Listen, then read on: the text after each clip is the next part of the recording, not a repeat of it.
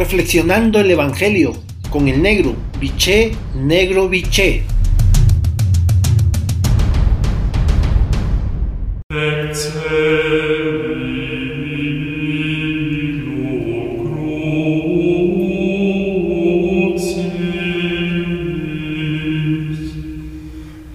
Buen día, hermanos y hermanas. Hoy el Evangelio de Lucas en su capítulo 9, versículo 46 al 50, la frase central es la siguiente. El más pequeño es el mayor. Encontramos en el Evangelio otra etapa de la vida de Jesús. Comienza el itinerario hacia Jerusalén. En ese proceso, Jesús confiesa que su propuesta de entrega estará encaminada en la manifestación del Espíritu, en la inclusión y servicio al débil. Pero los discípulos estaban con el modelo tradicional de estructura de poder. Primeros, últimos, opresores, subordinados y disputas por los primeros puestos. Desde ese ambiente, Jesús toma un niño y lo pone a su lado, mostrando la acogida que debe tener el reino de Dios. Las comunidades, como fruto de su vocación, están llamadas a acoger a los pequeños desde la diaconía, es decir, servicio de corazón. Seguidamente aparece el diálogo de Jesús con uno de sus discípulos sobre un exorcista que es externo al grupo, pero con una vinculación en el entender la fuerza divina que lo asiste, con la novedad de la valoración de la acción misionera de otros grupos. Por lo tanto, para tu reflexión de esta mañana tarde, tomándote el tiempo necesario y el silencio que requieres, la pregunta es, ¿cómo acojo a los débiles en la comunidad? ¿Valoro los dones de otras acciones misioneras en mi entorno? Hasta entonces, un abrazo, los quiero y rezo por ustedes.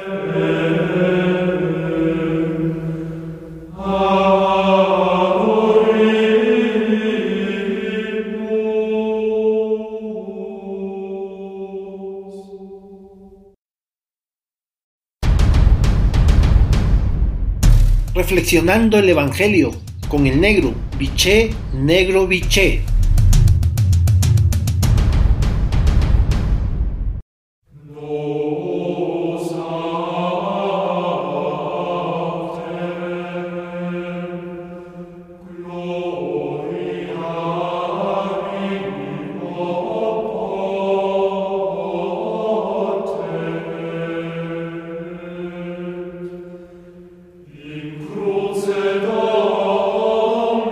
Buen día hermanos y hermanas. Hoy el Evangelio de Lucas en su capítulo 11, versículo del 15 al 26, la frase central es la siguiente.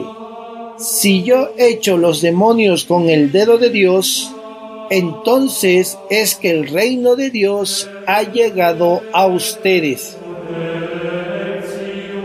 La expulsión de demonios por parte de Jesús genera diversas reacciones, la admiración y el aplauso. Catalogar a Jesús como el príncipe de los demonios y algunos no convencidos piden una señal del cielo. Seguidamente, Jesús cuestiona los argumentos de los detractores afirmando que el demonio no puede expulsarse a sí mismo, pues no sobrevive. Si Jesús expulsa a los demonios en nombre de Belcebú, ellos, sus distractores, en nombre de quien lo hacen, finalmente el relato presenta que la llegada de Jesús, el hombre fuerte, es señal de la llegada del reinado, porque expulsa a Satanás, el dominador. Los adversarios de Jesús callan ante los argumentos debemos considerar que el poder del mal actualmente diluye sus planteamientos propios y su conciencia crítica en las circunstancias hostiles que vivimos. Nos corresponde por medio de Jesús alejar las fuerzas satánicas presentes en el entorno, crear libertad en nuestro corazón y suscitar esperanza en el camino. Por lo tanto, para tu reflexión de esta tarde, tomándote el tiempo necesario y el silencio que requieres, ¿cuáles son las fuerzas del mal que paralizan tu vida personal y la de tu familia? Hasta entonces, un abrazo, los quiero y rezo por ustedes.